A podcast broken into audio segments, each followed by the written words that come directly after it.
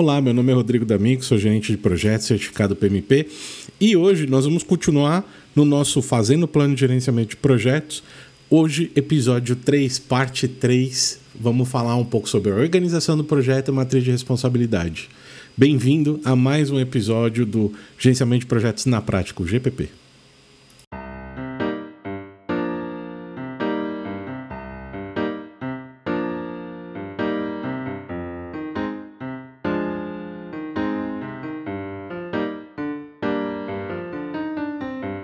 E no episódio de hoje a gente vai falar de organização do projeto e matriz de responsabilidade. Bom, organização de projeto e matriz de responsabilidade tem basicamente alguns itens aí dentro deste pedaço, vamos falar assim, do teu plano de gerenciamento de projeto. É, registro das partes interessadas e o dicionário da EAP. Né? A gente falou no episódio passado sobre colocar a sua EAP ali junto da tua declaração de escopo.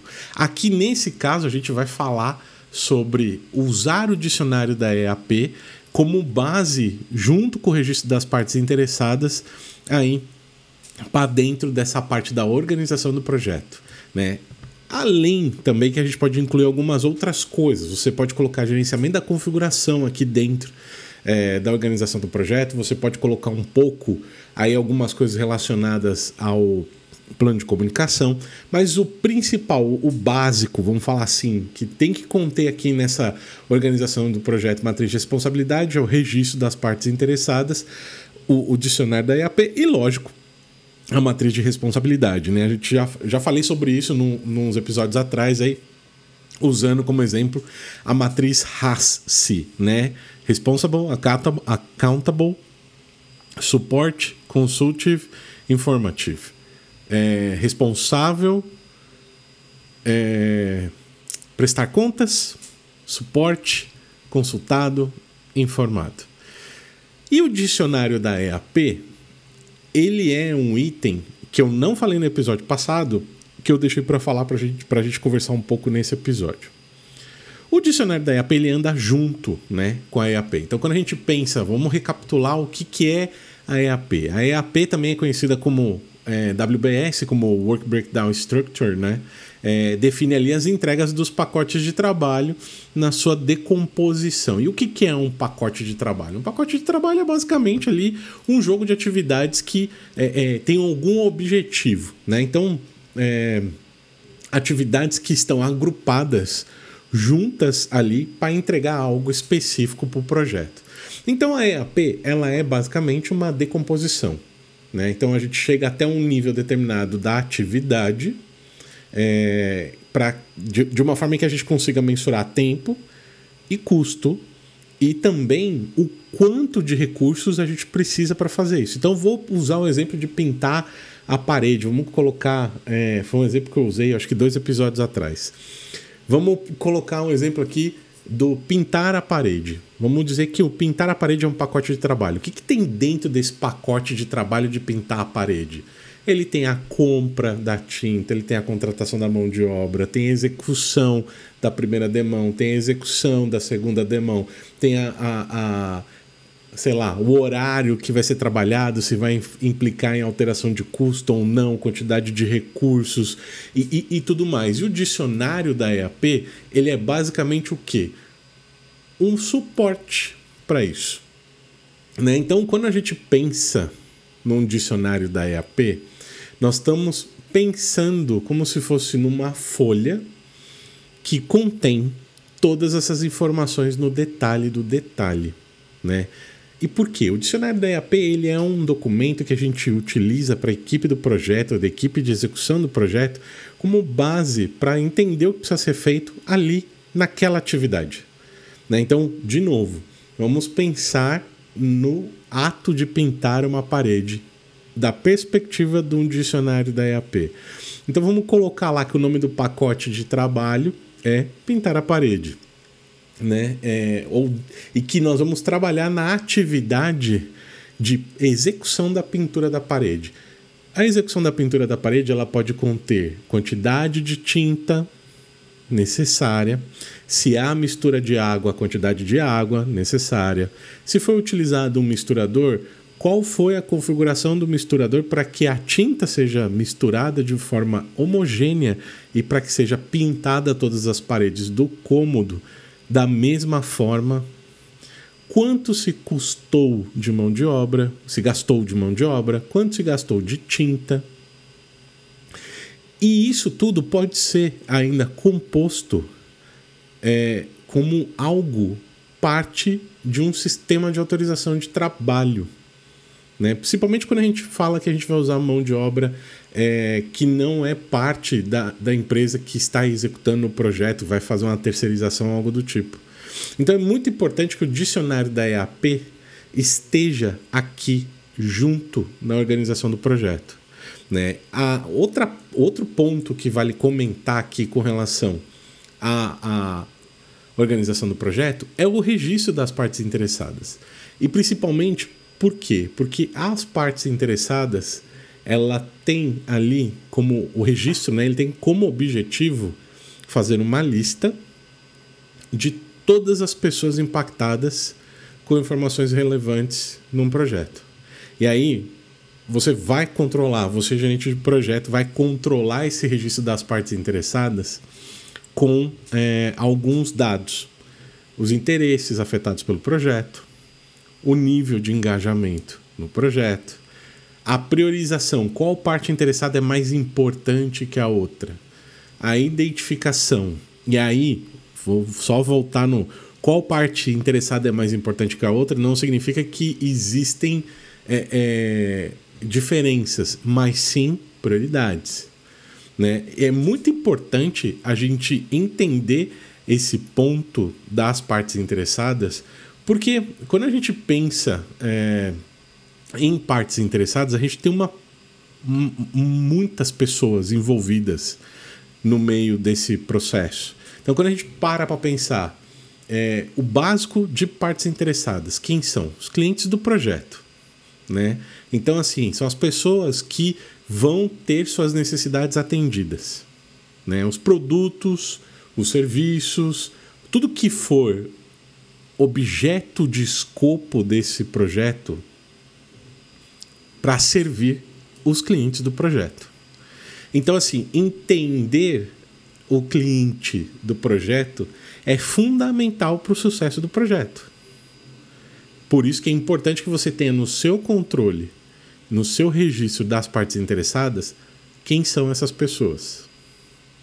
E aí você pode extrapolar essa informação ainda mais como se fosse uma própria EAP. Você decompõe essa informação um pouco mais. Ah, o cliente do projeto é da área de negócio? É a área de negócio que está demandando o projeto? É uma área de negócio que vai ser afetada negativamente, aspas, da perspectiva dela por conta do projeto?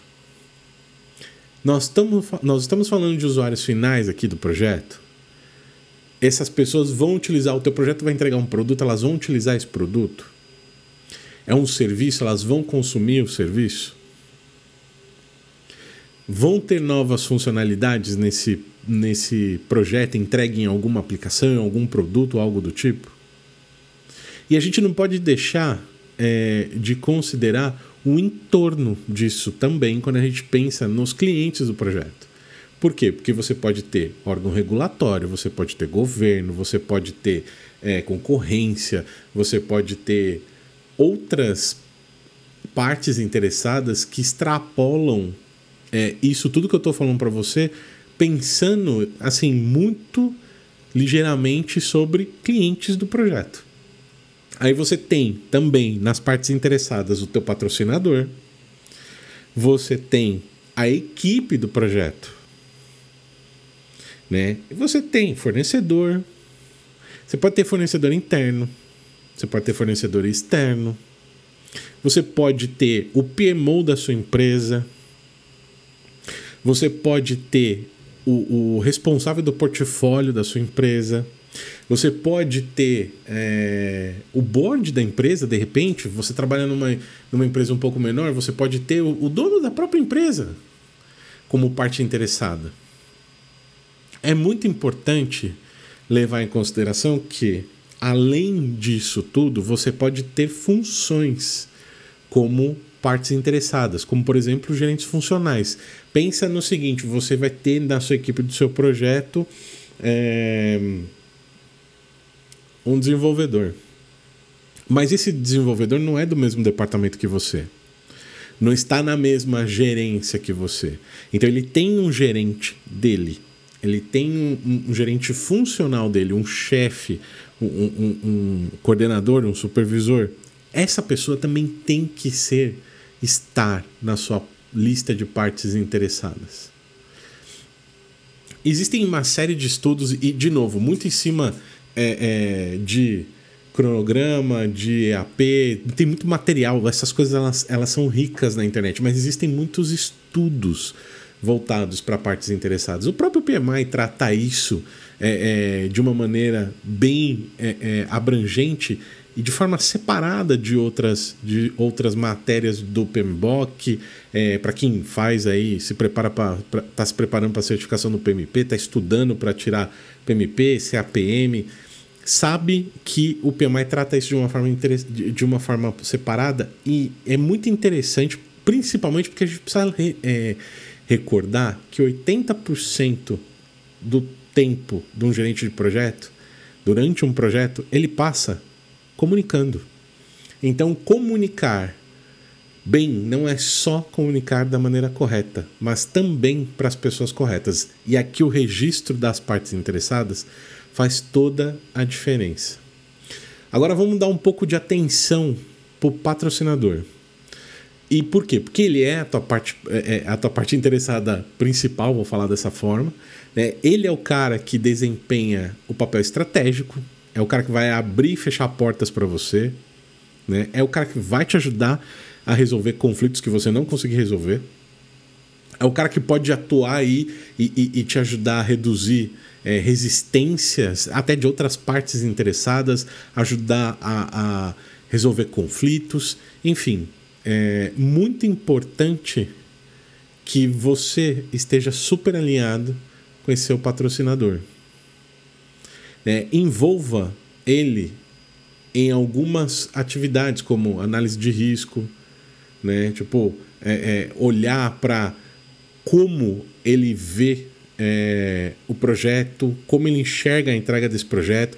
Vamos lembrar também que recursos são finitos, né? Então é importante que no teu registro de partes interessadas você tenha alguns gatilhos para você mesmo é, saber que o, o que o patrocinador vai te perguntar minimamente, evolução, é, custo, tempo, impedimentos, é, sucessos conquistados, vitórias, enfim, é muito importante você ter isso tudo no teu controle aí no registro das partes interessadas.